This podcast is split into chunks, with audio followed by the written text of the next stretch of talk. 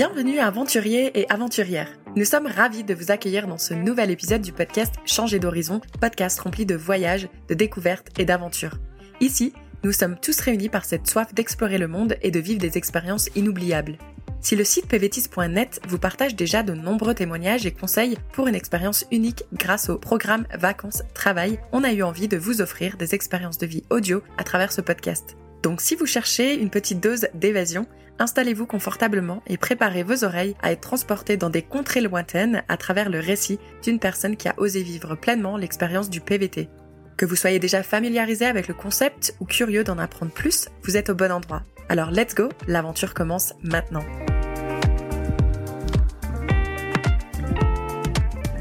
Sais-tu que les Français ont la possibilité d'aller vivre et travailler dans plusieurs pays d'Amérique latine? 8 destinations sont accessibles grâce au programme Vacances Travail. La Colombie, le Pérou, le Brésil, le Mexique, l'Argentine, l'Équateur, le Chili et l'Uruguay. Désolé à nos voisins belges qui n'y ont malheureusement pas accès au moment de l'enregistrement.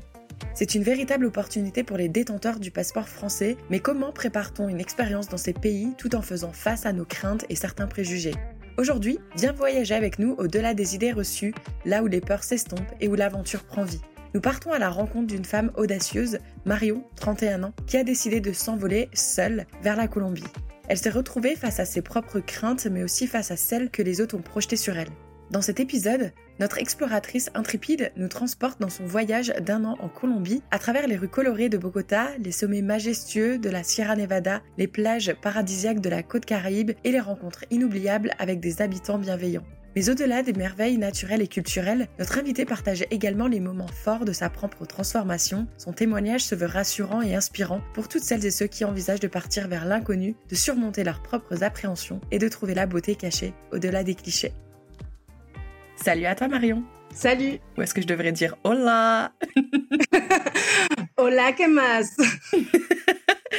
Marion, avant qu'on rentre tout de suite dans notre discussion et sur ton aventure, j'ai une question très importante à te poser. Quel est le mot que tu aimerais utiliser aujourd'hui pour résumer ton expérience en PVT Si je devais dire un seul mot, vraiment, je dirais incroyable. Marion, comme je l'ai dit en introduction, tu as 31 ans, ce qui veut dire que tu étais vraiment très proche de ne pas pouvoir partir en PVT au Colombie.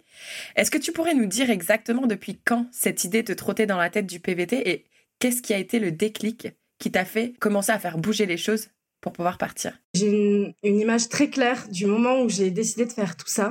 C'était en 2020, juste avant la pandémie, enfin avant la quarantaine. Moi, j'étais en voyage en Thaïlande à ce moment-là. Et je me suis dit, ok, donc là, tu as 28 ans, tu vas te faire un cadeau pour l'année de tes 30 ans, pour marquer le coup, parce que moi, la trentaine, ça me faisait un petit peu peur. Je me suis dit, pour marquer le coup, tu vas faire un truc, tu vas réaliser un de tes rêves qui est de prendre un billet d'avion, un aller simple, pour un pays, n'importe lequel en sachant que j'avais déjà l'Amérique du Sud en tête. Et je me suis dit, tu vas en durée indéterminée, tu rentres quand tu veux. Et le plus simple pour rester longtemps dans un pays, ne serait-ce qu'en termes de visa et en termes d'argent, c'est de faire un PVT. Et je me suis dit, OK, donc là, tu as deux ans pour économiser, pour monter ton projet, et puis l'année de tes 30 ans, tu pars. La, plupart des PVT s'arrêtent à 30 ans, donc euh, bah, en fait, c'est le dernier moment, quoi, donc vas-y. Donc toi, à ce moment-là, pour tes 30 ans, ton cadeau, c'était vraiment de partir à l'aventure, c'était pas forcément de suivre cette case, de fonder une famille, d'acheter une maison ou des choses comme ça? Pas du tout. En fait, quand j'étais très jeune, ça, c'était mon rêve, et puis tu sais, plus tu te rapproches de l'âge où ça devient réel et où tes amis le font, et plus tu te dis, ouais, non, en fait, c'est pas pour moi. Moi, j'ai vraiment un problème avec l'engagement, ça me fait très peur.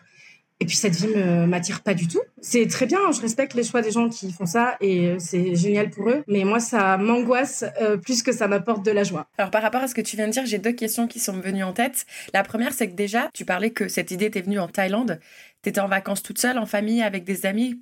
À quel moment exactement Pourquoi en Thaïlande, c'est cette idée qui t'est venue? En fait, ça faisait quelques années, depuis mes 26 ans, je crois, que chaque année pour mon anniversaire, j'essayais de me faire un petit voyage en mode cadeau d'anniversaire de moi à moi. Et donc là, c'était mon cadeau d'anniversaire de mes 28 ans, du coup, en Thaïlande. Et oui, c'était en, voyage solo. Et en fait, c'est à chaque fois en voyage solo que je me dis, mais c'est cette vie que je veux, c'est comme ça que je suis heureuse, beaucoup plus que à Toulouse avec mon CDI.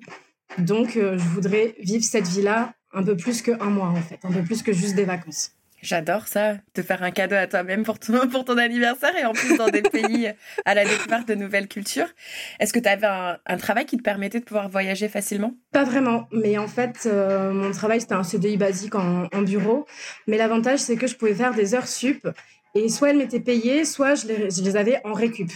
Donc autant te dire qu'entre les congés payés, les RTT et les heures sup, euh, bah, je gardais tout pour euh, partir en, en voyage. Donc une question qui, qui, me vient également en tête, c'est que donc là, maintenant, tu prends la décision à tes 28 ans, c'est ce que je vais faire pour mes 30 ans. Comment on prépare justement ce projet? Est-ce que tu as eu des peurs, même financièrement? Comment on fait? Même Est-ce que tu as prévenu ton entreprise euh, que tu allais partir?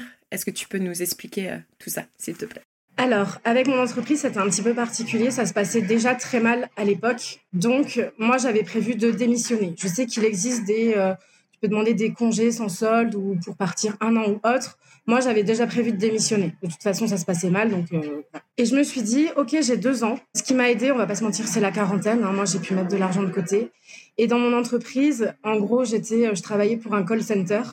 Et j'avais la possibilité de faire des astreintes les soirs et week-ends, puisque je travaillais pour des labos pharma. Donc, on était obligé d'être joignable tout le temps. Et du coup, pendant la quarantaine, bah, vu qu'on ne pouvait pas sortir, je me suis dit, OK, ben, je prends des astreintes plein de soirs et plein de week-ends.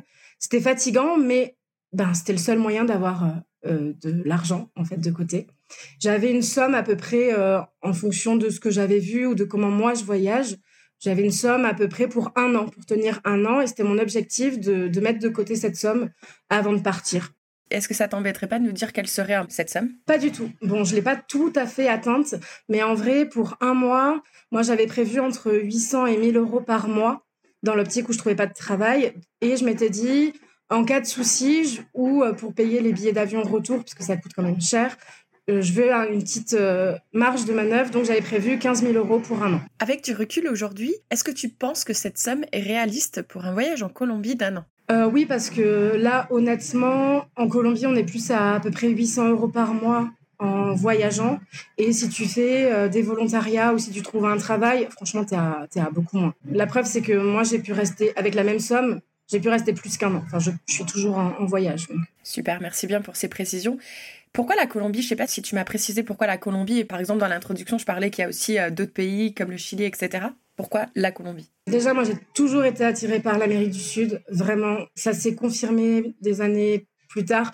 Quand je suis allée, j'avais déjà fait des voyages en fait en Amérique du Sud. Donc c'est vraiment une région du monde que j'adore. Et moi, à l'époque, les PVT Pérou et Équateur n'étaient pas encore ouverts, en fait, en 2020. Je crois qu'ils ont ouvert en 2021 ou courant 2020. Euh, le Chili, c'est trop cher. Voilà, on va pas se mentir, euh, en termes de niveau de vie, c'était trop cher.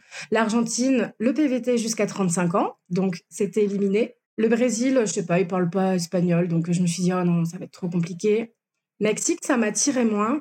Et puis la Colombie, vraiment, j'ai eu que des retours positifs de voyageurs qui étaient allés en Colombie tout le temps. Tout le monde m'a dit c'est incroyable.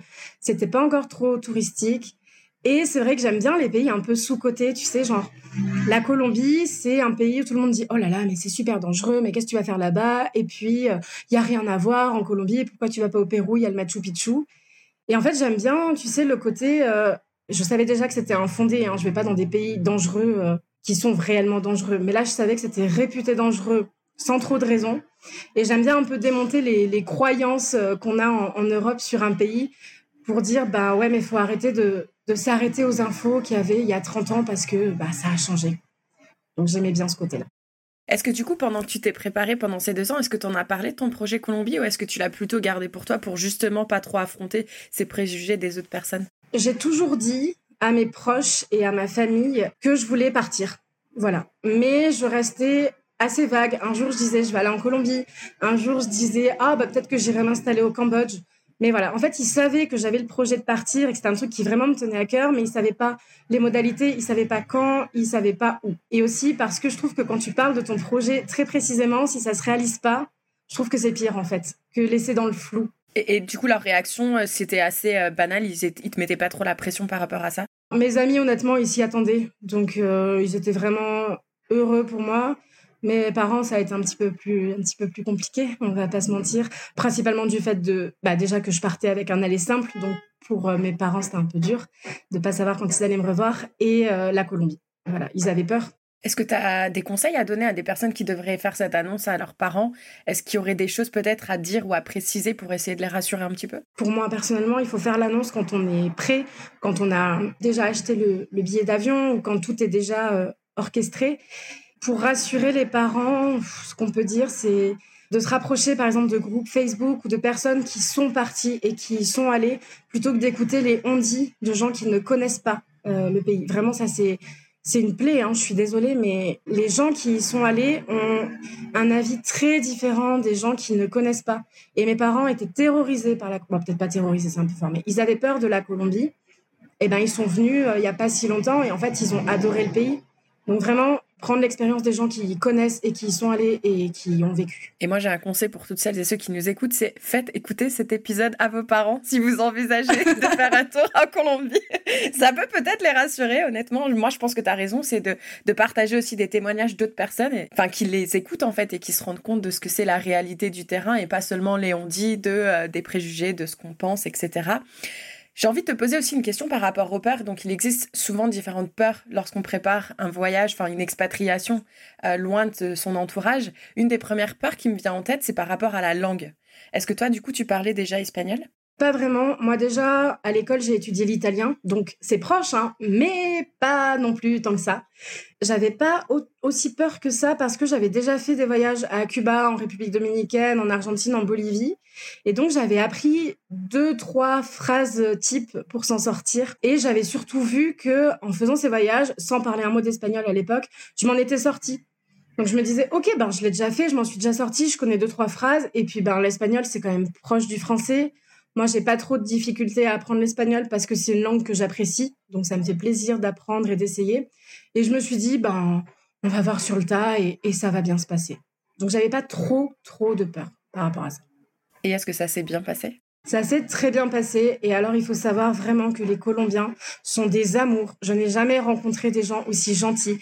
C'est-à-dire que quand tu parles espagnol très mal, ils font tous les efforts du monde pour te comprendre plus que par exemple dans d'autres pays. Et on m'a toujours dit, mais non, mais tu parles bien espagnol. Moi, l'essentiel, c'est que je te comprenne et je te comprends parfaitement, alors que je sais que je ne sais pas juguer, par exemple, au passé ou au futur, j'ai du mal. Et ils te comprennent. Et ils font tous les efforts pour te comprendre. Ils sont très gentils et très compréhensifs. Donc vraiment, la Colombie, pour ça, c'est des amours. Et ils n'ont pas un accent bizarre comme en Argentine ou au Chili, tu vois. Donc nous, on peut les comprendre facilement.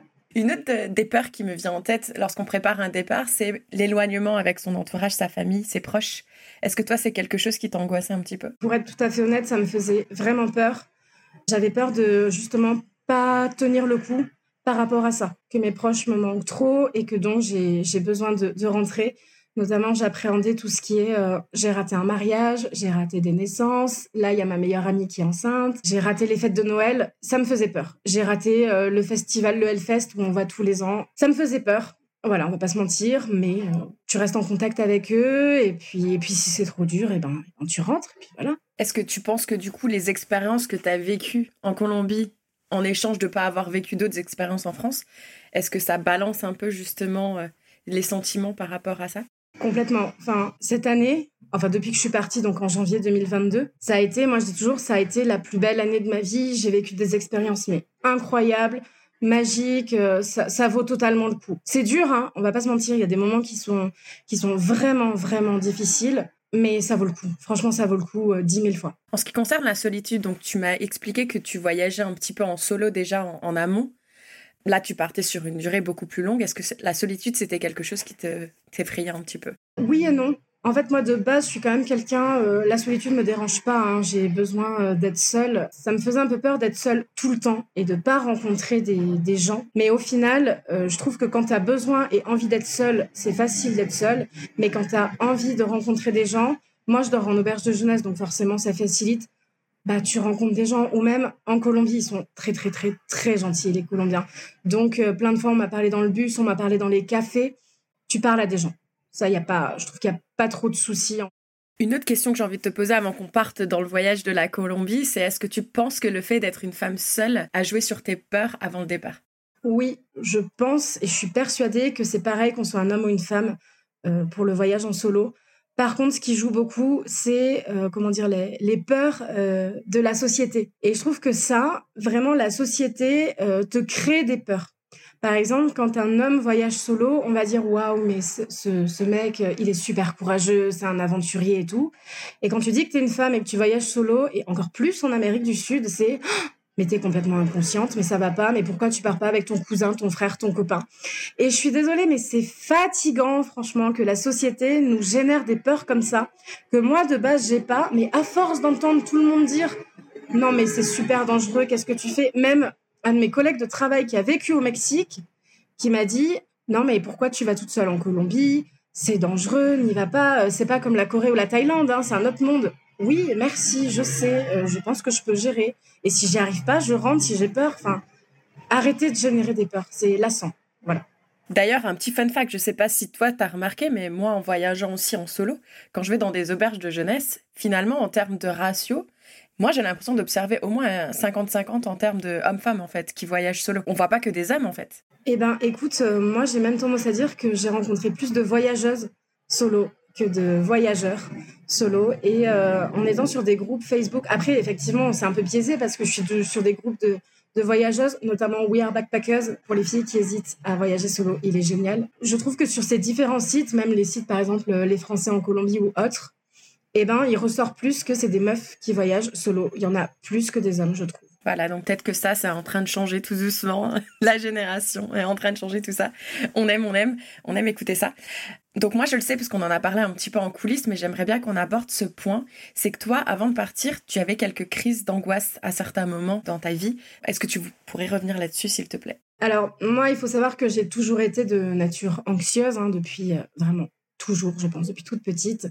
Mais euh, je pense que le Covid, la sortie du Covid et surtout mon travail qui se passait extrêmement mal. Et on va pas se mentir, un call center, c'est un travail stressant. Je sais pas s'il y a des gens qui travaillent en call center, mais euh, moi, plus jamais de ma vie. C'était l'angoisse. Et du coup, en plus de ça, avec mon employeur, ça se passait assez mal. Du coup, tout ça mélangé a fait que j'ai commencé à faire mes premières. Euh, alors, ça a commencé par un petit peu de tachycardie la nuit avant de dormir. J'arrivais pas à m'endormir. J'étais stressée, des petites. Une sorte d'angoisse nocturne, mais Rien de trop dramatique. Et par contre, ma première crise d'angoisse, je l'ai fait sur mon lieu de travail. Et ça a été le début, euh, en fait, où j'ai commencé à en faire plusieurs. Euh, j'ai été été diagnostiquée. Hein, j'ai vu mon, mon médecin, j'ai eu un arrêt de travail, j'ai pris des anxiolytiques. Elle m'a prescrit des anxiolytiques, donc du, du Xanax, et euh, j'en ai pris alors régulièrement. le terme est un peu fort, mais j'ai fait plusieurs crises d'angoisse. Voilà, entre ça a commencé en été, ouais, en juillet 2021. Euh, jusqu'à ce que je parte en, en 2022 et encore j'en ai fait une euh, un mois après être partie. Et le fait que tu savais que tu fais des crises d'angoisse et que tu es sous médicaments, est-ce que ça, ça t'a, pas ajouté une crainte supplémentaire par rapport à ton voyage? Mmh, Non, parce que en fait, je savais que ça venait de, de mon travail et du fait qu'à Toulouse, il y avait des choses qui allaient pas dans ma vie et que j'étais pas heureuse. Et en fait, euh, j'avais pas de peur parce que je me suis dit, je pense que le, voyage va m'aider parce que tu vas par exemple donc j'ai commencé en juillet mes crises d'angoisse et la tachycardie et tout la nuit ça a commencé un petit peu avant. Juillet 2021 pardon. Et en août 2021 je suis partie en Croatie. J'avais posé des vacances depuis longtemps et je suis partie un mois en Croatie. Et pendant tout ce voyage je me suis jamais sentie aussi apaisée et aussi bien euh, depuis des mois en fait. Et je me suis dit ok ben le problème c'est ma vie à Toulouse. Et en voyage alors c'est pas parfait hein, évidemment ça s'arrête pas comme ça l'angoisse mais ça va mieux. Donc je, je me doutais que ça allait s'arranger avec le voyage, avec le fait de partir.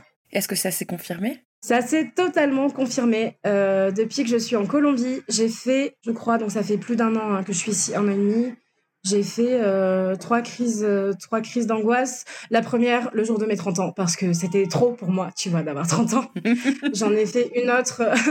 une autre, c'était par rapport à une question d'engagement, parce qu'encore une fois, c'est compliqué l'engagement pour moi. Et la dernière, c'était juste euh, que j'attendais un visa de travail, je savais pas si j'allais pouvoir rester ou pas en Colombie. J'étais un peu, euh, ok, ben dans deux semaines, en fait, euh, je suis complètement sans, sans pays. Il faut que je sorte. Qu'est-ce que je fais Où je vais?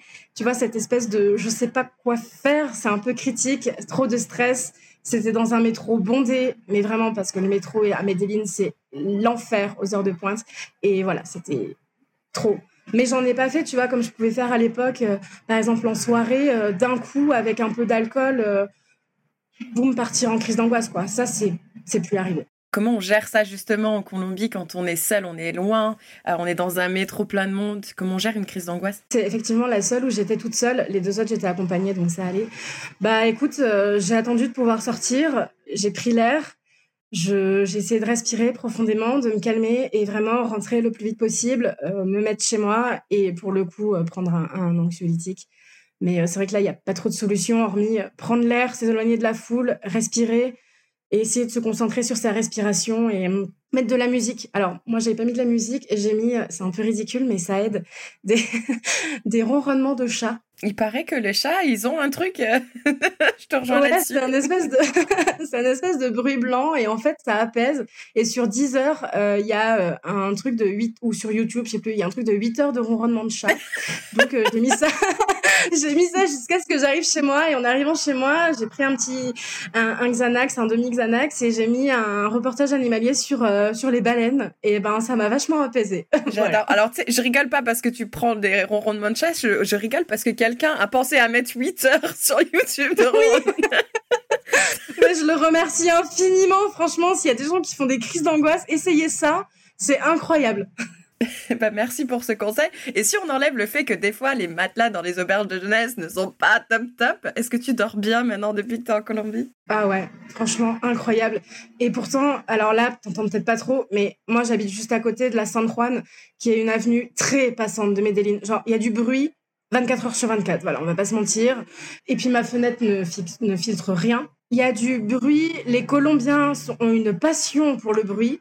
Et ben, je te jure, typiquement cette nuit, je me suis couchée à 23h30 et j'ai dormi d'une traite jusqu'à ce que mon réveil sonne à 7h. Voilà. Et tout le temps, je dors trop bien. J'ai plus de tachycardie, j'ai plus d'angoisse euh, la nuit, je suis juste apaisée. Eh ben on adore. tu vois, c'est fou quand même. Enfin, on peut passer de en France, peut-être on est trop habitué au calme justement et le moindre bruit nous réveille alors que là il y a tellement de bruit que plus rien ne te réveille. ah ben c'est sûr qu'on se sent vivant hein, du coup ici euh, mais euh, typiquement là moi donc donc je vis avec mon, mon copain ici, je n'entends jamais son alarme le matin. Jamais. Genre ce matin, il m'a dit elle a sonné trois fois dix minutes avant mon réveil rien. je dors euh, comme un loir. Parfait. On va faire un petit retour en arrière. Est-ce que tu te souviens du moment où tu allais monter dans l'avion et du ressenti que tu as eu à ce moment-là? Parfaitement. En fait, donc mes parents m'ont accompagné, mes deux parents m'ont accompagné à l'aéroport. En plus, j'avais très peu dormi la veille parce que euh, il y avait une araignée euh, juste dans ma chambre et voilà, j'avais pas pu dormir à cause de cette araignée. Donc j'avais très peu dormi, j'étais très stressée, c'était très tôt et je ne suis pas du matin. Et je me rappelle quand je suis... Donc déjà j'avais pleuré en quittant mes parents parce que quand même c'est difficile, on va pas se mentir. Et dans l'avion, j'ai continué à pleurer, euh, trop d'émotions je pense et de fatigue. Et surtout je me suis dit, mais qu'est-ce que tu fais? Est-ce que t'es pas en train de faire la plus grosse erreur de ta vie? C'est-à-dire que là tu as 30 ans dans un mois, T'avais un CDI, t'avais un appart, t'as toute ta vie, ta famille, tes amis, toute ta vie bien rangée à Toulouse et tout roule. Hormis le travail, mais ça, ça se change, c'est pas grave. Et là, t'as tout quitté, t'as mis toute ta vie dans des cartons chez tes parents et tu pars avec un aller simple et tu n'as aucun projet d'avenir. je me suis dit, mais pas, ça va pas, quoi. Donc, est-ce que tu penses que ça serait lié à la peur de l'inconnu, justement? Ouais. Je pense que vraiment, c'est. Euh, et puis, le côté il y a une pression euh, sur la trentaine et notamment sur les femmes de, tu sais, de bah, d'avoir une petite vie rangée, un CDI, trouver un mari, faire des enfants, avoir un chien, un monospace. Et, et quand tu sors un peu de ça, en fait, comme il y a des gens qui le font, mais pas tant. Du coup, t'as pas trop trop de, modèles et de choses à, quoi te, rapprocher. Et moi, mes proches, ils font pas trop ça. Mes amis, je suis un peu la seule à faire ça. Donc j'ai pas trop trop d'exemples de gens que je connais, si tu veux, personnellement, qui ont, qui ont fait ça. Et du coup, euh, ben je suis là, ouais, je sais que ça existe, mais c'est quoi le chemin en fait? Le chemin, il est pas tout pavé, euh, tranquille. Moi, je sais pas trop où je vais en fait, et bah ça fait peur, ouais. C'est la peur de l'inconnu. Et en arrivant en Colombie, est-ce que tu as pu peut-être trouver euh, des personnes autour de toi qui ont la trentaine, qui ont justement cette soif de l'inconnu et qui arrivent à la gérer. Est-ce que ça a pu t'inspirer? Ouais, alors, euh, bah déjà, dès que je suis arrivée en Colombie, toutes ces peurs-là se sont, un petit peu envolées euh, sur l'adrénaline du moment et le fait de me dire, euh, enfin, meuf, tu l'as fait, c'était ton rêve et tu t'es donné les moyens de le faire et bâtillé, mais bravo, félicitations, genre, sois fière de toi. Et oui, dès que je suis arrivée à Bogota, je pense deux jours après être arrivée, je suis tombée sur une fille, une française, Ludivine, elle s'appelle. Donc elle a, je sais plus, si elle écoute ce podcast et que je, me trompe sur son âge, elle va me tuer, mais je crois qu'elle a 36 ou 37 ans. Bon, enfin, bref. Et elle a vécu un peu, voilà, comme ça, des années au Canada. Elle a vécu en Australie. Elle n'est pas dans ce faire avoir un CDI, trouver un mari, des enfants. Et en fait, bah, on est devenues super copines, vraiment très très proches. Et, euh, et elle m'a beaucoup, euh, voilà, elle m'a aidé à relativiser sur plein de trucs et à me dire, bah ouais, cette fille, elle est, elle est vraiment incroyable.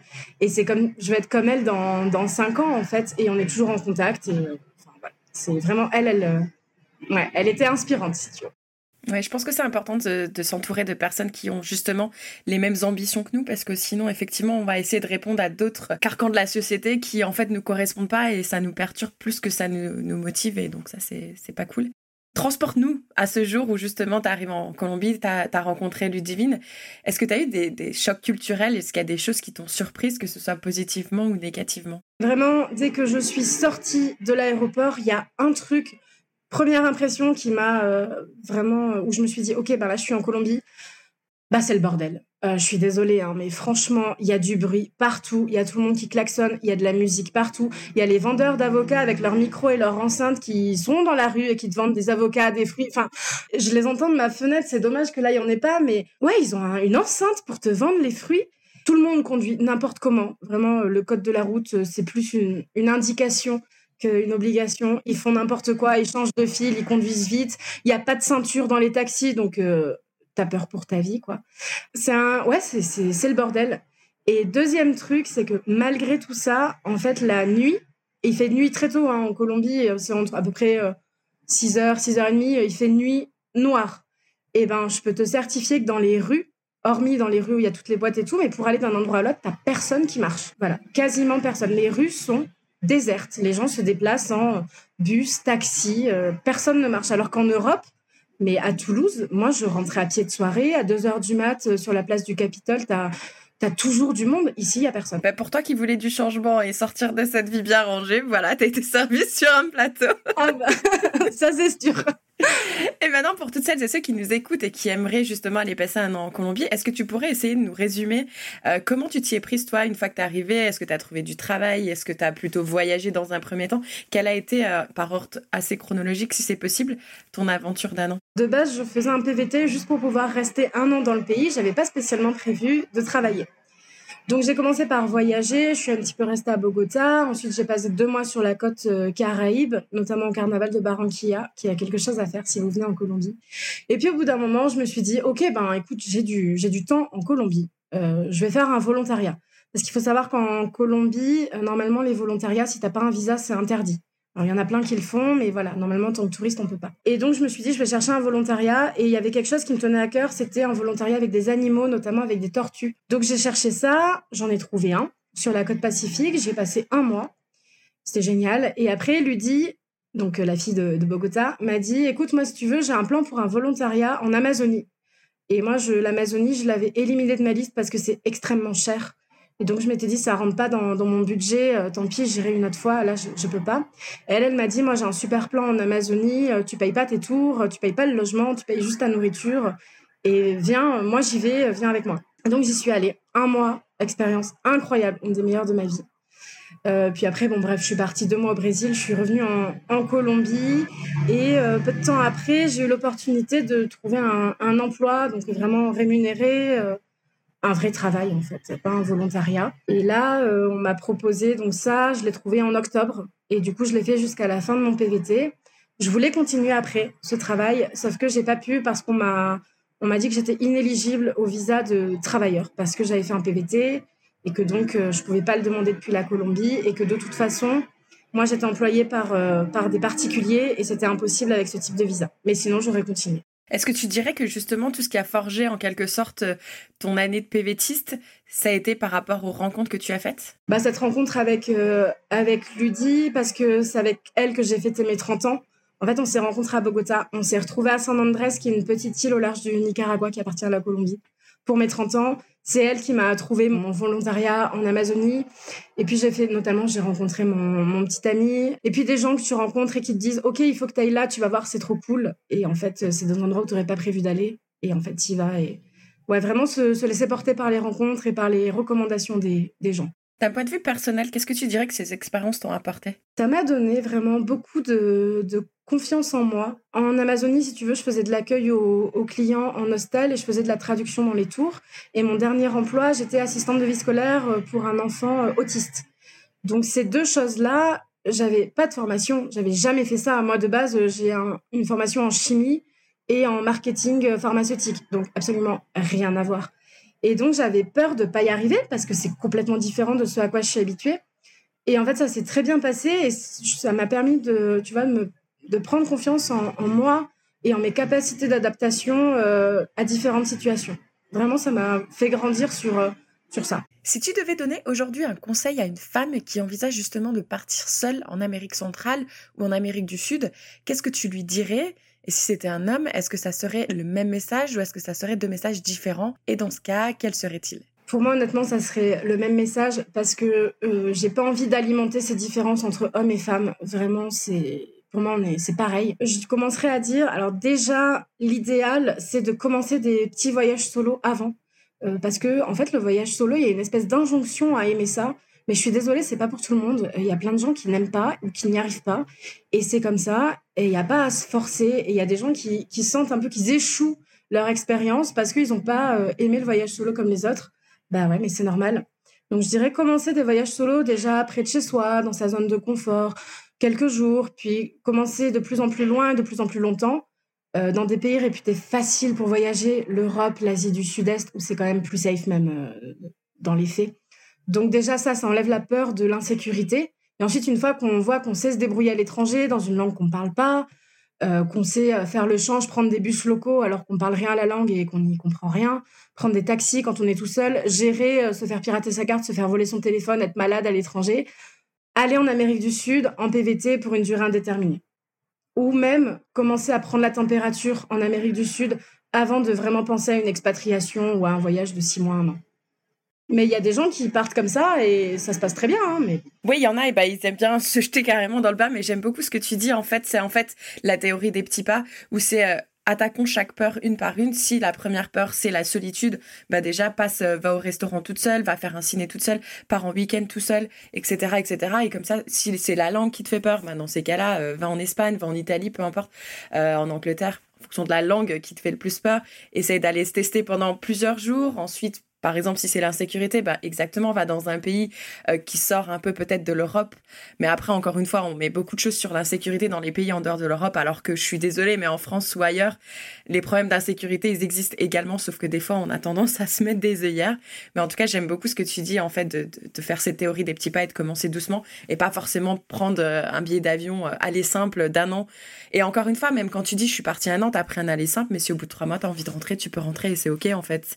au moins, t'auras été testé et tu, resteras plus dans cette vie à te disant et si je partais faire un PVT en fait? Moi c'était c'est un peu bête hein, mais c'était une de mes peurs en fait de me dire tu vois de faire tout ça de rendre mon enfin de rendre mon appart de quitter mon CDI de faire une grosse soirée d'adieu et euh, de dire à tous mes potes eh ben voilà ben je pars euh, pour un an voilà on se voit dans un an et en fait de rentrer au bout de deux mois. Et c'est très personnel, hein, c'est vraiment mes insécurités à moi qui parlent. Mais j'avais peur si je rentre au bout de deux mois ou trois mois parce que je, je me sens pas bien, d'échouer un petit peu et tu vas de, décevoir mes proches ou mes proches te disent bah attends franchement elle a fait tout ça pour ça enfin, ça va c'était pas la peine d'en faire euh, tout un pataquès. Et c'est débile. Et c'est des peurs internes parce que mes proches sont pas du tout comme ça. Ils m'ont tous dit mais si tu rentres on sera content et on fera une grosse soirée avec une raclette et puis voilà. Mais voilà ça c'est moi ça ça a été une de mes peurs aussi Julie, du qui est la cofondatrice justement du site PVT, un de ses conseils, c'est justement on n'est pas obligé de dire qu'on part un an. On peut juste dire je pars un mois ou je pars deux mois, même si intérieurement on sait qu'on aimerait rester plus, mais au moins on n'a pas cette pression. Et au bout de deux mois, on peut dire bah finalement je reste un mois de plus, etc., etc. Et pas justement euh, de se mettre la pression sur des mots. Aujourd'hui, maintenant, tu es en couple? Oui. Avec un Colombien? Avec un Colombien. Est-ce que tu voudrais nous dire, donc ça fait combien de temps que vous êtes ensemble sans indiscrétion Mais je te pose quand même la question. Alors, c'est un petit peu compliqué ici le concept de couple. Euh, en gros, on est ensemble depuis août, mais on est novio depuis novembre. Ok, donc ils ont aussi ce système où il faut officialiser que vous êtes ensemble. mais alors moi, je comprenais pas parce que je lui disais, mais en fait, on n'est pas novio, mais on vit ensemble, ça n'a pas de sens. Et il me disait, oui, mais je peux pas te demander d'être ma novia avant minimum trois mois. Ok. voilà. Bah, écoute, J'ai envie de te poser cette question justement, quelles sont pour toi, donc ça je pense que c'est une grosse différence culturelle par rapport euh, à l'Europe, mais si pour toi tu devais citer trois grosses différences culturelles que tu as pu observer entre la notion de couple en France et la notion de couple en Colombie, quelles seraient-elles ces différences? Eh ben très simple. La première, la notion de novio, vraiment, je je comprends pas. En plus, il me disait, il faut attendre entre 3 et 6 mois pour demander. C'est vraiment une demande comme, tu sais, à l'époque, est-ce que tu veux sortir avec moi? Enfin, voilà. Ça, j'ai eu du mal à. Surtout qu'on avait une relation exclusive, on vivait ensemble. Je comprenais pas ce que ça changeait, mais bon. Pour la petite histoire, euh, mon frère aussi est en couple avec une brésilienne, et euh, donc lui, c'est le c'est l'homme hein, qui fait la demande de novio normalement. Elle lui a demandé de faire sa demande. Est-ce que tu veux être ma novia? Mais mon frère, il comprenait pas. Voilà, c'est vraiment euh, toute l'Amérique du Sud qui est touchée par ce, ce fléau, si je peux dire. deuxième grosse différence, moi qui me choque, c'est que on va en soirée et on part de soirée ensemble. C'est-à-dire que s'il y en a un des deux qui est fatigué et qui veut rentrer plus tôt et laisser l'autre avec ses potes, comme moi je le ferais en France, c'est non. C'est on rentre ensemble. Donc euh, voilà, tu ne laisses pas ton novio ou ta novia seul en soirée.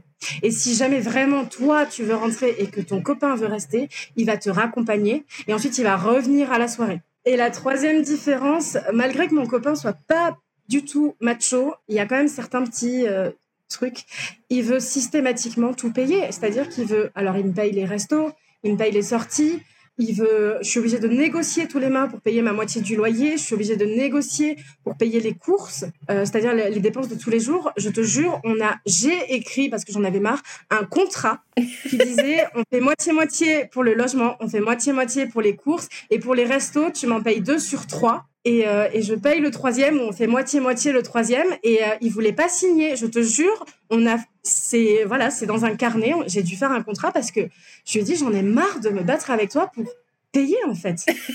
là, c'est c'est même plus de la galanterie. Là, on a passé un stade supérieur. mais non, mais c'est qu'il accepte pas. Et il me dit mais tu sais, pour moi c'est difficile dans ma culture. Normalement, les femmes elles payent rien. Bah ouais, mais moi, je j'aime pas ça, donc... Euh. Dans ma culture, on aime bien être indépendante et pouvoir payer ses propres factures. donc, faisant un contrat, un petit compromis. et je trouve ça, je trouve ça mignon qu'il m'invite au resto et tout, c'est vraiment trop chou. Mais franchement, euh, quand on paye le, le, loyer ou un paquet de pâtes, ça va quoi, laisse-moi payer, en fait. Merci beaucoup d'avoir euh, justement partagé ces différences culturelles qui pour moi je pense sont importantes si euh, d'autres personnes euh, rencontrent des personnes dans leur pays où ils arrivent en PVT.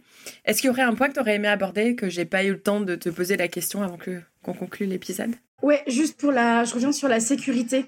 Malgré tout, faut faire attention hein, quand même en Amérique du Sud. Il y a des choses qu'on ne fait pas en Amérique du Sud. on ne se promène pas la nuit seul.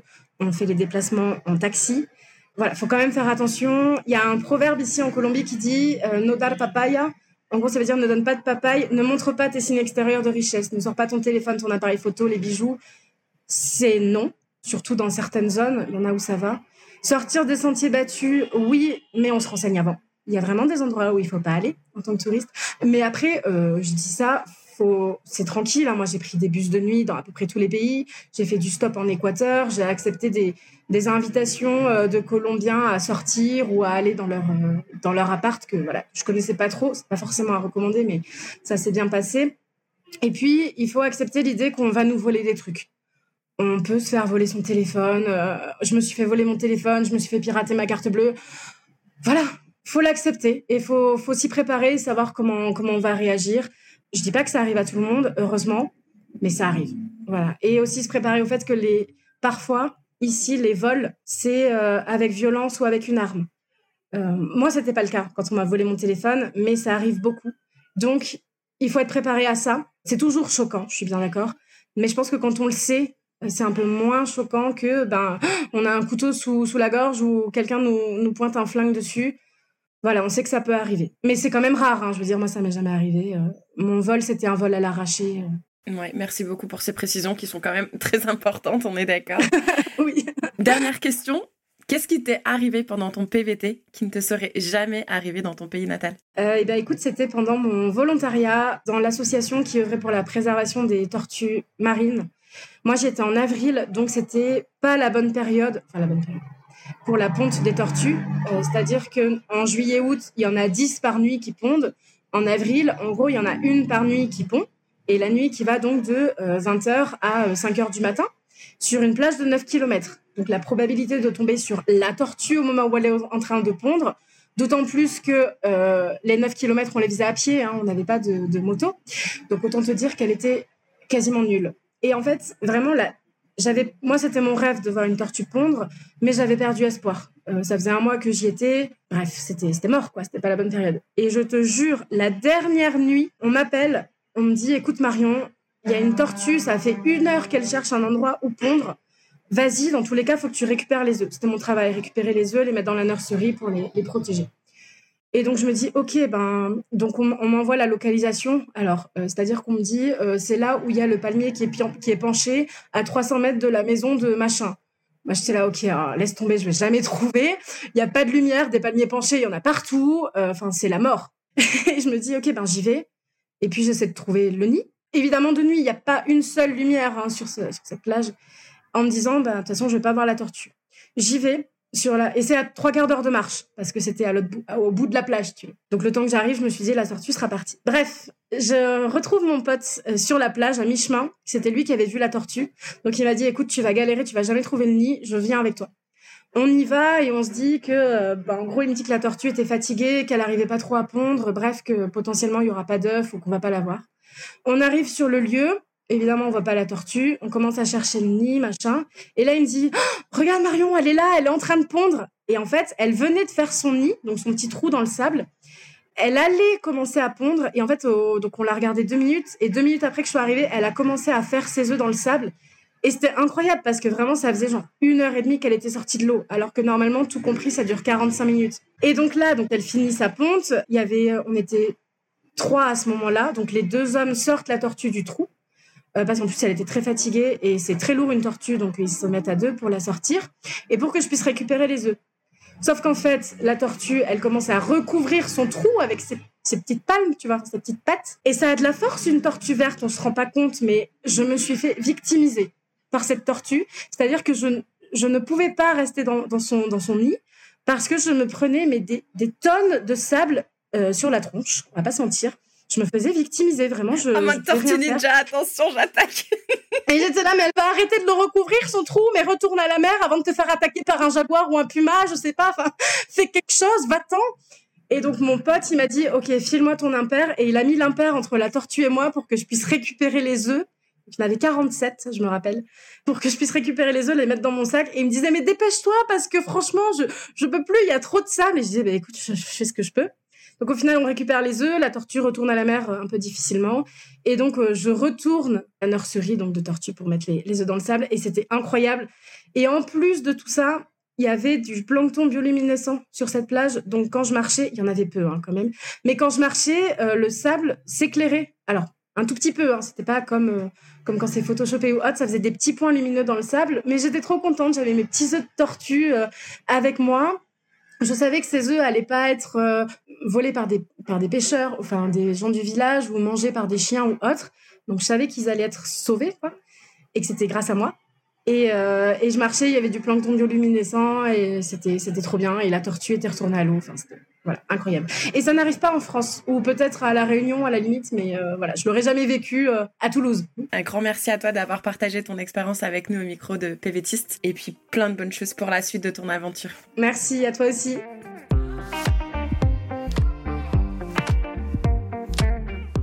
Vous êtes arrivé à la fin de cet épisode et on vous en remercie, mais attendez, ne partez pas encore. Permettez-nous de vous rappeler à quel point votre soutien compte pour nous. En vous abonnant à notre chaîne de podcast, vous serez les premiers à être informés de chaque nouvel épisode qui sortira et vous ne manquerez plus jamais une minute de notre contenu. Et si vous avez aimé cet épisode, pourquoi ne pas laisser 5 étoiles et un commentaire sympa? Vos retours nous inspirent à continuer à créer du contenu avec des pays et des sujets qui vous intéressent. Ça nous aide également à toucher de nouvelles oreilles curieuses. Vous faites partie intégrante de notre communauté, alors s'il vous plaît, prenez une minute pour vous abonner, laissez vos étoiles et écrivez-nous un commentaire.